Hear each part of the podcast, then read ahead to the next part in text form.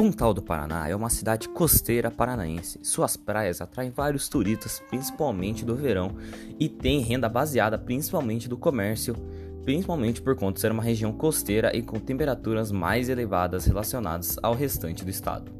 Infelizmente, por conta da grande poluição e consequentemente aquecimento global, as temperaturas seguem aumentando e assim diversas previsões realizadas os possíveis impactos. Caso as temperaturas sigam aumentando, segundo a previsão, o Pontal do Paraná terá que enfrentar uma grande devastação das áreas ribeirinhas, que seriam alagadas e cobertas pelo oceano, forçando uma grande mudança principalmente dos estabelecimentos da região mais próxima ao mar. Caso isso ocorra, a cidade terá que reestruturar toda essa área. Por conta disso, é importante mudar os atos e não só dessa região, mas sim de todo mundo.